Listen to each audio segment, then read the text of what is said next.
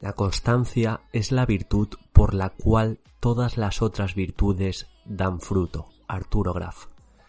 ¿Qué tal? ¿Cómo estáis? Bienvenidos a Oposiciones de Educación. Yo soy Diego, maestro, profesor y preparador de oposiciones y hoy vamos a tratar la constancia. Pero desde una perspectiva práctica, ¿cómo se hace eso? Os voy a contar tres historias que estoy seguro que van a poner en valor la constancia y la perseverancia y igual es esa llamada a la acción que necesitáis y justo escucháis este podcast en el momento oportuno. Porque como bien he dicho en el título, sin constancia no hay nada.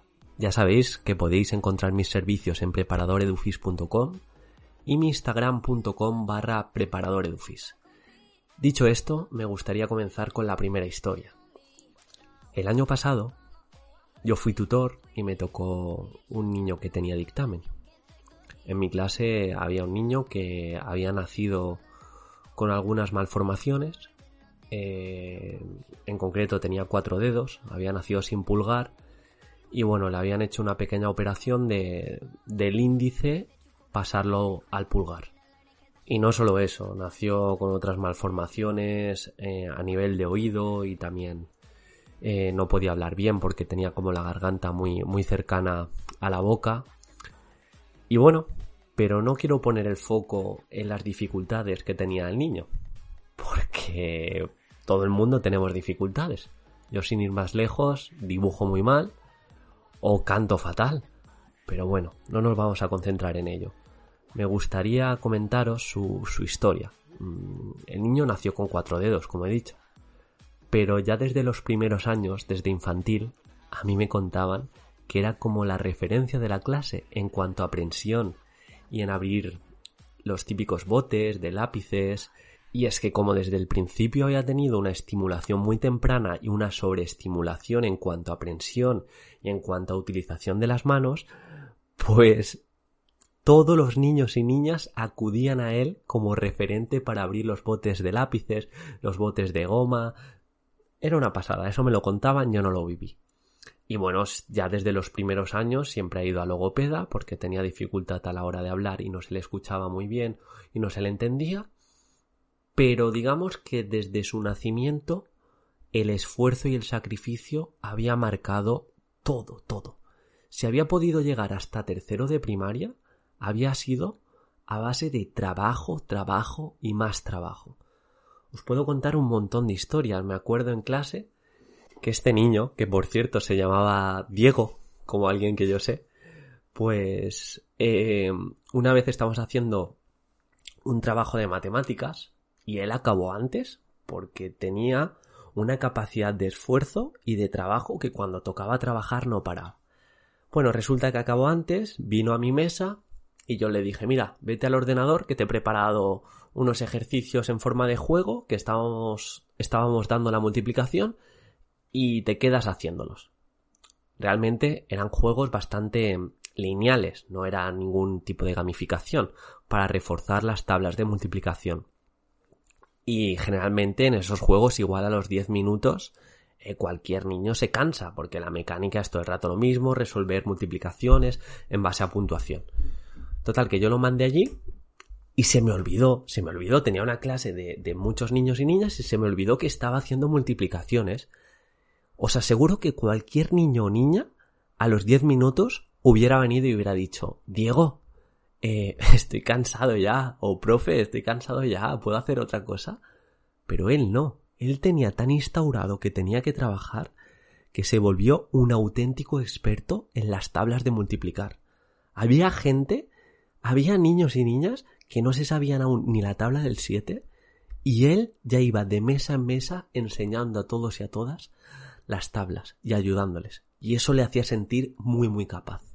Pero todo venía de su capacidad de esfuerzo y trabajo. Me acuerdo una vez que la, la profesora de pedagogía terapéutica le mandó unos deberes, le dijo, mira, eh, como tiene algunos problemas de comprensión lectora, vamos a mandarle este librito para que pueda hacer en casa y es para todo el trimestre.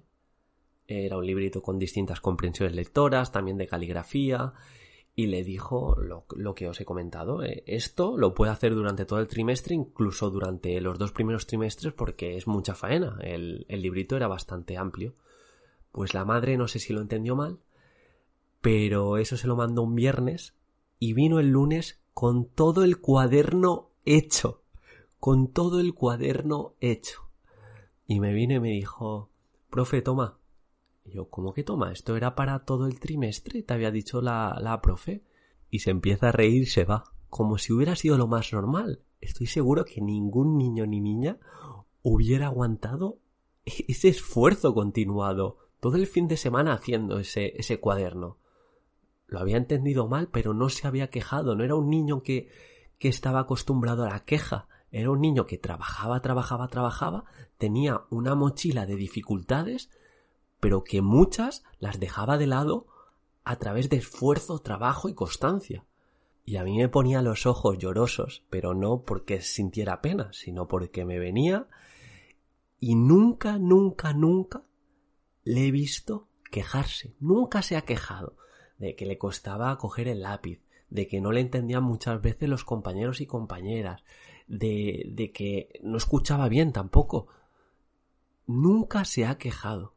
Él lo contaba con total naturalidad, que había nacido y había tenido un problema, pero que le daba igual y él podía hacer todo y lo veías con su esfuerzo que podía palearlo todo. Y yo a veces que tenía un mal día o me iba a casa y tenía muchas cosas que hacer, pensaba, ¿de verdad, Diego? ¿Estás aquí para quejarte? Cuando tu otro tocayo Diego se ha hecho en un fin de semana el librito ¿Qué otro alumno se hubiera hecho en todo un año. Y era increíble. O sea, lo tengo como referente. Yo no tengo a nadie de estos charlatanes, ni, ni del desarrollo personal, ni de educación. Yo tengo a Diego. A Diego cuando me, no sé, cuando tengo mucho trabajo o cuando dudo de mi constancia, veo a Diego. Cualquier niño que no hubiera tenido su capacidad de sacrificio y de esfuerzo estaría aún en primero de primaria y ya no estoy en ese colegio, pero ahora está en cuarto de primaria y estuve hablando con su madre hace poquito y me, me enviaba audios por el móvil y, vamos, me emocioné, me emocioné de decir, ahí está mi, mi luchador y, y, mi currante. Y es que la constancia a largo plazo es devastadora y quiero que, que os lo llevéis muy tatuado. Y esta es la primera historia sobre cómo la constancia lo cambia todo incluso pasas a ser referente. La segunda es de una opositora que tuve el año pasado. Es una opositora que no creo que escuche esto, pero bueno. Eh, aprobó, sacó plaza. Yo no la preparé al completo, tampoco me las voy a dar de preparador del año, pero sí que estuve trabajando con ella supuestos y programación. Y bueno, mmm, dices, uy, ¿por qué no se preparó de forma completa contigo? Porque esta chica, o más bien esta señora, era la séptima vez que se preparaba las oposiciones.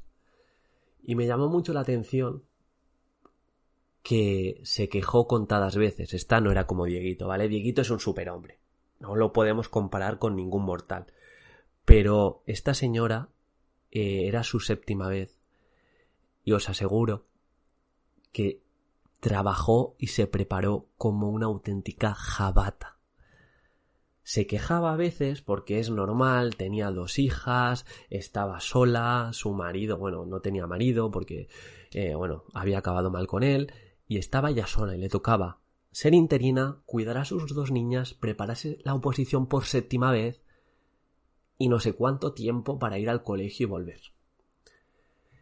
Y pues le costaba más el tema de las nuevas tecnologías, le costaba más el tema de las metodologías activas, porque igual no estaba tan familiarizada con ellas. Y en ningún momento la escuché quejarse en el sentido de si esta vez no suspendo ya no me preparo más. No, ella disfrutó del proceso, cada cosa que le enseñaba o cada cosa que aprendíamos juntos, la disfrutaba y decía, esto lo voy a aplicar en clase, creo que voy a mejorar bastante mi, mis oposiciones con esto. Pues esta metodología yo no había hecho nunca una gamificación.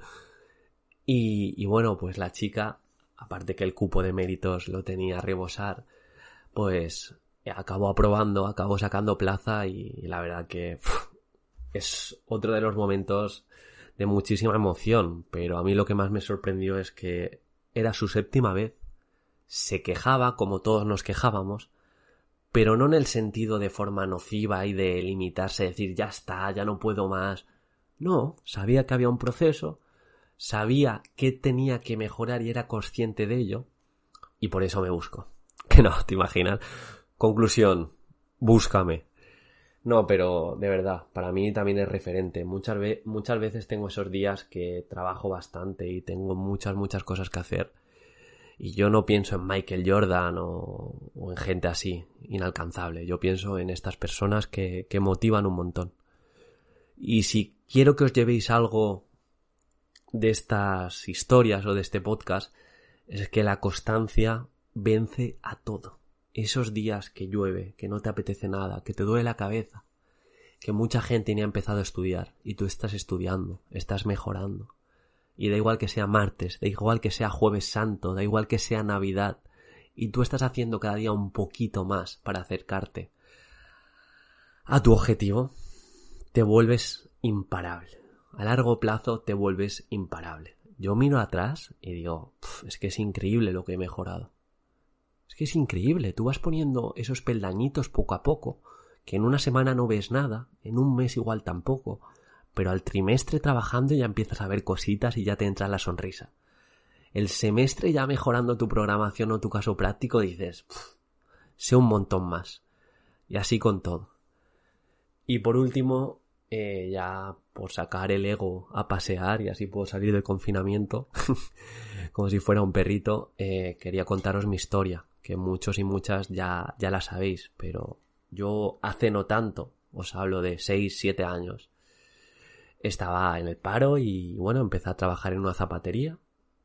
Y, yo estaba cómodo en la zapatería. Y poquito a poco fui constante, fui mejorando, sobre todo fui creyendo en mí, cada vez me expresaba un poquito mejor, fui confiando en mí, luego pasé a ser entrenador personal, y yo jamás pensaba que, podría opositar, porque no me veía capacitado. Yo veía a los otros opositores y opositoras, pues que igual tenían máster eh, y estaban súper preparados, tenían idiomas, habían opositado varias veces. Eh, bueno, en definitiva, que, que, eran muy completos a nivel de todo y, pues tú te haces pequeñito sin saberlo. Pero pasó algo. Eh, yo no tengo ningún ápice de luz de, de repente, de repente todo cambió. No, pasó algo cuando empecé con la constancia de cada día buscar la mejora durante tanto tiempo de preparación, eh, que aunque no fuera todo de estudiar, sí que intentaba mejorar cada una de las partes, formarme, ser curioso, que de repente empecé a, no sé, sin querer, empecé a compararme con las otras personas y diciendo, es que igual no se me da tan mal sin compararme así de forma de lo voy a hacer mejor que tú, pero diciendo, pero si otras personas creen en ellos mismos, ¿por qué yo no? ¿Y si fuera yo? Y, y bueno, pues empecé a ser constante, empecé a hacer simulacros y el resto es historia. Y luego con este proyecto también, a ver, no soy, no tengo muchos seguidores, pero los pocos que tengo estoy muy contento con ellos y creo que todo me, me lo ha dado la constancia. Cuando empecé a subir publicaciones y tenía dos likes y uno era mío, o cuando empecé a, a subir podcast y veía, ¡wow! Hoy lo han escuchado 12 personas o 13 personas. Bueno, alguien ha ayudado. Y, y, y meses. Estuve como 50 días seguidos subiendo un podcast diario y muchos pues no tenían feedback, muchos no tienen comentarios y, bueno, sé que lo ha escuchado la gente, pero no sé, yo decía, alguien se lleva y al final eres constante y cada vez llegas a más gente y, y cuando vas haciendo tu trabajo sin darte cuenta, pues empieza a cobrar todo sentido. No es a partir de un día en concreto, pero ahora estoy muy contento. Y no creo que tenga nada en especial, simplemente pues que soy bastante perseverante y, no me hace falta estar motivado para hacer lo que tengo que hacer o lo que pienso que tengo que hacer. Y, bueno, pues eso. Ahora, hoy en día, mm, sé que he ayudado a mucha gente, aunque no prepare a mucha gente, pero sí que es verdad que mucha gente me, me habla, y al menos al día un par de personas o tres personas, que para mí es bastante, pues me dan las gracias. Eh, historias de opositores y opositoras que no pensaban volver a opositar y dicen me has motivado y todo eso pues es increíble. Entonces, podcast más personal. Sé como Diego, sé como la opositora que aprobó a la séptima y ahora es la mujer más feliz del mundo. Y al final es lo que hablábamos en el podcast de la diferencia, la principal diferencia de los opositores, de los que llegan lejos y, los que se quedan por el camino. Es esa tolerancia al aburrimiento, esa tolerancia cuando parece que no tiene nada sentido o que incluso vas mal encaminado, decir, yo sé que tengo que seguir porque mi misión en esta vida es ser docente o mi misión en esta vida es ayudar o mira, ahora estoy viendo una ambulancia. Eh, la ambulancia sabe que su misión es ayudar a donde vaya, no sé dónde va a ir, pero donde vaya seguro que es ayudar y hacerlo lo mejor posible. Y bueno, espero que os haya gustado y al menos os haya inspirado, que si no sabéis muy bien lo que hacer, al menos sed constantes, porque al final el fruto suele llegar. Si gente en tu perfil ha llegado, ¿por qué tú no? ¿Por qué tú no? Un abrazo y, os espero. Me gustaría mucho leeros. Ha sido un podcast muy personal y jolines. Me apetece hablar a Diego. Es que Diego es, es un auténtico crack. No yo, eh, el, el niño. un abrazo.